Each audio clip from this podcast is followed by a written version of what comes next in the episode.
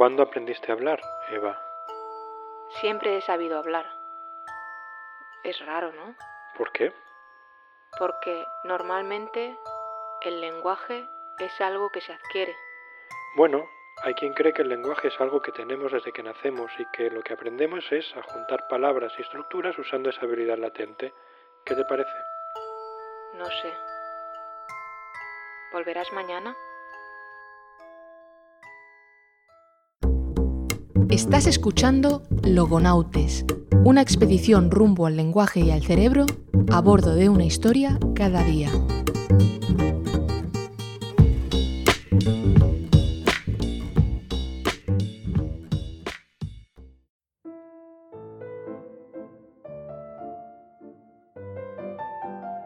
En episodios anteriores habíamos visto al incorregible Lord Byron en Suiza, tomándose unas vacaciones forzadas junto a Mary Godwin o Mary Shelley, más otros tres amigos. Se resguardaban de un tiempo inclemente, se escondían del año sin verano. Escuchad la intro para saber de qué hablo. Pero como dicen en inglés, el diablo está en los detalles, y la realidad detrás de aquel viaje a Suiza era algo más compleja la verdad es que Lord Byron no solo se resguardaba del frío y no solo se tomaba unas vacaciones. Había salido por patas de Inglaterra huyendo de sus acreedores y de los muchos rumores, fundados por cierto, de haber cometido incesto. Ah, y un detallito más. Lord Byron, en ese mayo de 1816, tenía una hija de seis meses, que se había quedado en brazos de su mami, Lady Byron, que había abandonado a Lord Byron escapando a escondidas con la pequeña mientras éste dormía. Pues resulta que esa bebé sonrosada que escapaba de su padre sin saberlo, apretada contra el pecho de Lady Byron, era la famosa Ada Lovelace, que probablemente tuvo suerte con este giro argumental, ya que su madre, Ana Isabella Byron, iba a protegerla y a cuidarla de la vida disoluta de su padre. Eso no quiere decir que la niña fuera a tener una infancia entre algodones, como la mayoría de las niñas bienestantes de la época. ¿Qué va? Lady Byron procuró a su pequeña una educación con una disciplina férrea y se aseguró de que no acabara viendo pasar las horas encerrada en casa, bordando flores y echándose a perder. Entre todas las disciplinas que tenía que estudiar, porque era un no parar de estudio, Lady Byron le inculcó a su hija su devoción por las matemáticas. Y la verdad es que la clavó porque resulta que la joven hada tenía un don para los números y las fórmulas. Tuvo profesores de primera línea, como los matemáticos Mary Somerville o Augustus de Morgan. Mientras Mary Shelley creaba al monstruo de Frankenstein en Suiza, Lady Byron, en Inglaterra, empezaba a crear al monstruo de las matemáticas, Ada Lovelace. Lovelace era hija de quien era hija, de acuerdo, pero la verdad es que su legado es tan importante que hace que Lord Byron quede como una anécdota de la vida de su hija y no al revés. El brillo de Ada Lovelace deslumbró tanto que se avanzó al pensamiento de su época. Se convirtió en una matemática brillante que junto a su colega Charles Babbage trabajó en los algoritmos para la primera máquina analítica, una máquina que hacía cálculos y resolvía problemas. Esta máquina no se llegó a construir nunca, pero estaba pensada para funcionar con el sistema de tarjetas perforadas de los telares de Jacquard. En estos telares, las tarjetas determinan el diseño de los patrones de las flores que se genera en el tejido. Las tarjetas eran un lenguaje matemático. Podemos decir que era una máquina precursora de los ordenadores actuales. Por eso a Ada Lovelace se la conoce como la primera programadora de la historia. Todo esto 100 años antes de que se construyera el primer ordenador.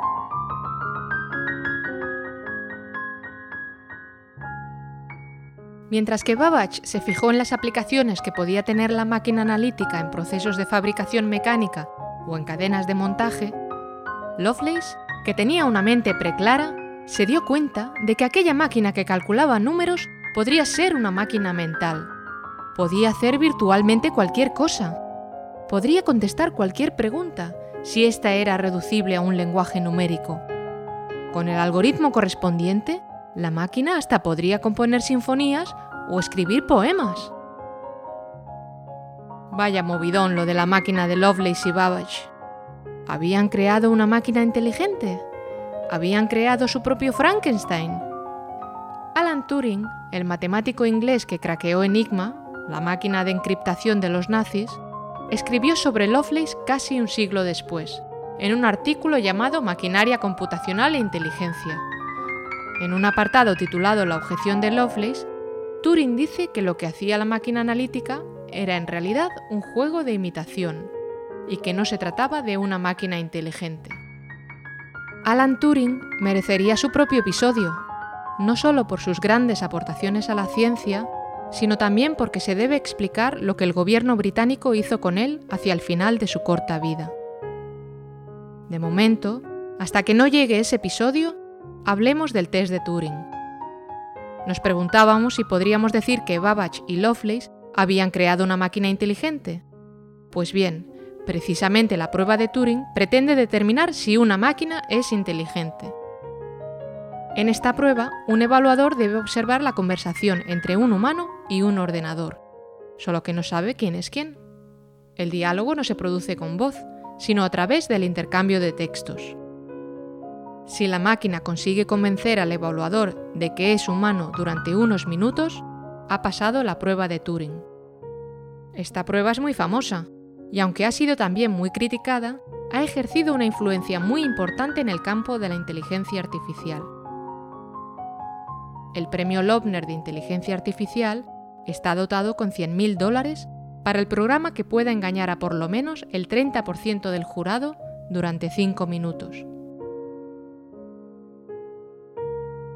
En el año 2012, Eugene Gustman un niño de 13 años de Odessa, Ucrania, que tenía como mascota una cobaya y cuyo padre era ginecólogo, tuvo su momento de gloria en este certamen para ingenieros y programadores. Eugene Gustman se presentó allí delante de los jueces y consiguió pasar el test de Turing. Eugene Gustman era un bot conversacional.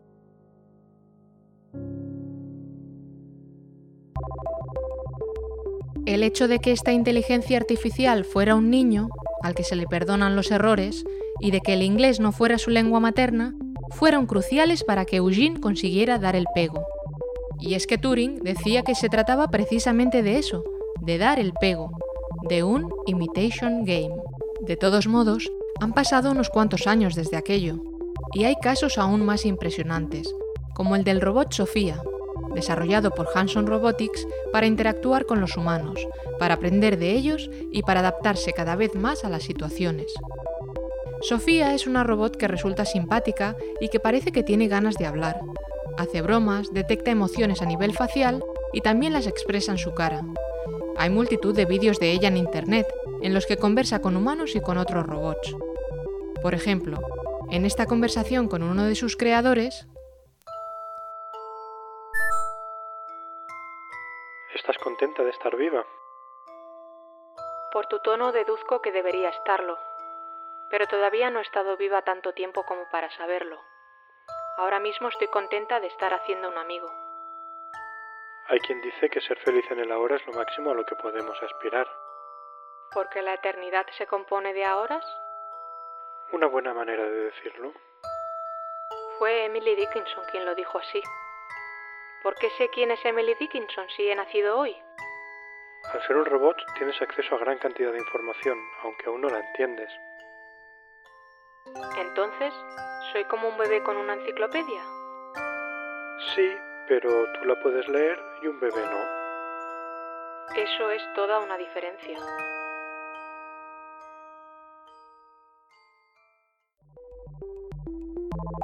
Bueno, para los que estáis flipando mucho, calma.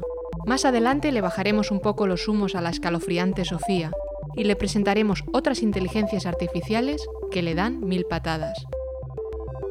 Pero bueno, como los robots, o llamados mecha, los orga, es decir, nosotros, los orgánicos, las personas, también tenemos programada parte de nuestra personalidad y de nuestro repertorio de habilidades.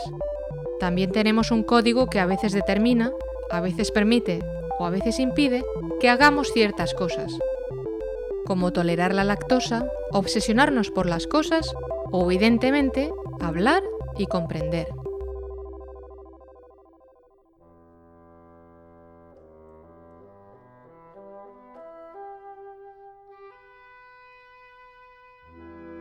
Por otro lado, como muchas inteligencias artificiales, necesitamos interactuar con los demás para ir añadiendo información e ir haciendo actualizaciones del sistema. Para verlo desde dentro de un orga, viajemos de nuevo en el tiempo. Volvamos a Lord Byron.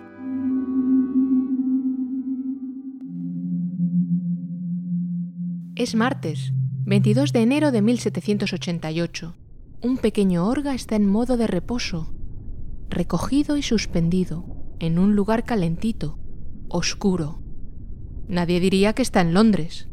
Y es que en verdad no lo está, sino que navega en aguas de Catherine Gordon, pero no por mucho tiempo. Desde ahí dentro puede oír su corazón, su respiración y por supuesto su voz.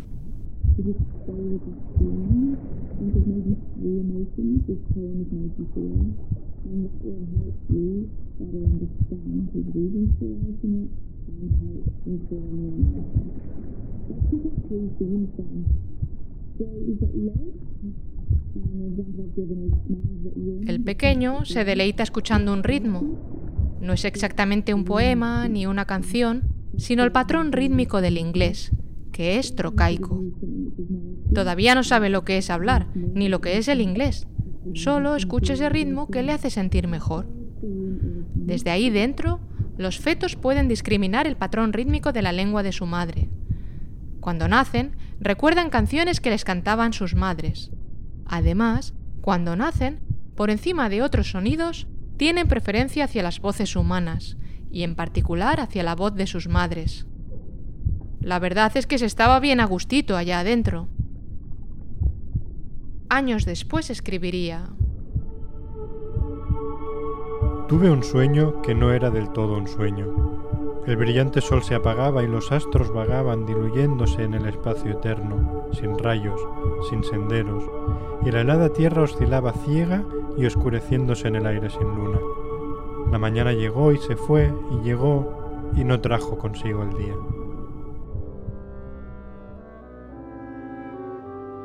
Precioso, ¿no? Pero resulta que la mañana sí trajo consigo el día porque los astros no iban a dejarlo dormir más en su escondite, y su madre, que hacía semanas que había dejado de tener tobillos, tenía que deshacerse de su inquilino cuanto antes.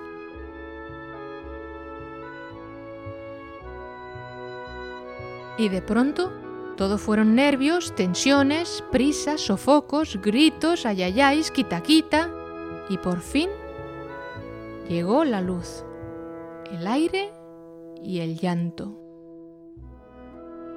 El pequeño sintió frío y asfixia. Los pulmones de George Gordon Byron se inflaron por primera vez y se llenaron con 50 mililitros de aire. Entonces expulsó su primer lloro, que daba por inaugurada una vida de declaraciones apasionadas, de lamentos, de reproches. Bueno, aún faltaban unos años para eso. A los dos días de vida, el sustrato neural lingüístico de su cerebro se activaba en los dos hemisferios, con preponderancia del córtex auditivo derecho. Mmm, ese cerebro aún estaba verde. En el futuro maduraría aumentando las conexiones, no solo entre los dos hemisferios, sino también dentro de cada uno de ellos, implicando, por ejemplo, al área de Broca, que vimos en el episodio anterior, y a otras áreas. Ese adorable bebé blancuzco veía manchas de luz que aparecían y desaparecían. Escuchaba la voz humana como no lo había hecho antes, por vía aérea. Hacia los cuatro meses podía distinguir todos los sonidos de las lenguas del mundo. Por ejemplo, podía distinguir sonidos que no existen en el inglés, como la fricativa bilabial sonora del turco o del español, que está en la palabra Eva o la fricativa lateral palatal sonora del catalán, como en la palabra lleu. todos estos sonidos de las lenguas humanas orales del mundo, al cerebro no le salía muy a cuenta mantenerlos, la verdad. A medida que estuvo expuesto a la lengua inglesa, los fue olvidando poco a poco, hasta que a los seis o siete meses ya solo podía distinguir de entre el repertorio de los sonidos de su lengua. Precisamente a los seis o siete meses empezó a balbucear. Decía ba, ba, ba, ma, ma, ma, como en un juego rítmico. Era una exploración de sí mismo y de lo que era capaz de decir. Poco a poco se iba dando cuenta de que los humanos nos referimos a cosas del mundo cuando pronunciamos algo. Alrededor de los diez meses, el pequeño Byron empezó a señalar cosas.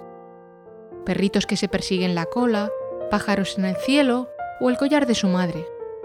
Algo muy importante, ya que el poder señalar acabó desembocando en una atención compartida, una triangulación que le permitió establecer la diferencia entre yo, tú y el mundo. Y patapam, alrededor del año de vida, el poeta soltó su primera palabra. Poquito a poquito empezó a decir otras palabras, agua, nene, caca. Pero entre el año y medio y los dos años se produjeron como dos apoteosis que pueden tener una relación causal entre ellas, o puede que no. El cerebro de Byron experimentó un proceso de mielinización. La mielina es como una cobertura de las neuronas que facilita la conductividad eléctrica, como el aislante de los cables. Pues eso, sus neuronas se mielinizaron a base de bien. La otra apoteosis es que el pequeñín pasó de aprender una palabra aquí y otra allá a aprender entre 4 y 10 palabras al día. En pocos meses ya tenía un vocabulario de cientos de palabras. A los dos años las empezaba a combinar de dos en dos, diciendo cosas como mamá galleta, perro malo y cosas así. No las pronunciaba muy bien todavía. Decía tuki en vez de cookie, por ejemplo. Su sintaxis se fue enriqueciendo y la precisión de los sonidos también. Pero le faltaba una habilidad importante. Antes de los tres años, el pequeño Byron creía que la realidad coincidía con lo que todos pensamos.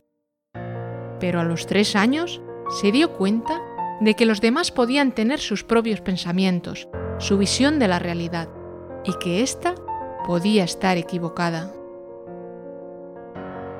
cómo había llegado el poeta a este nivel de entendimiento. ¿Cómo llegan las máquinas como Sofía a poder conversar con las personas? No creáis que está tan claro. Hay grandes discrepancias sobre cómo llegan los humanos a adquirir el lenguaje. Las inteligencias artificiales, por su parte, aprenden cosas que sus programadores no esperaban. Algunos de los avances en inteligencia artificial dejan a la inquietante Sofía a años luz de lo que las máquinas pueden hacer hoy en día.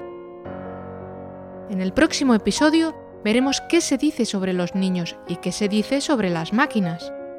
Mientras tanto, podéis charlar con vuestros hijos, con vuestros sobrinos, vuestros móviles, vuestro GPS. Tenéis tiempo para ver pelis como la surcoreana Soy un cyborg, la británica Ex Máquina, con la que comienza este episodio, o la estadounidense un amigo para Frank. Este podcast vale mucho, pero no te cuesta nada. Va directo de mi corazón a tus oídos sin pasar por ningún datáfono. Si quieres ayudar a rellenar la nave de combustible, suscríbete, haz una reseña en iTunes, dame un like, un corazoncito, un retweet, envíame algún comentario, un poquito de calor a través de esta misión sideral.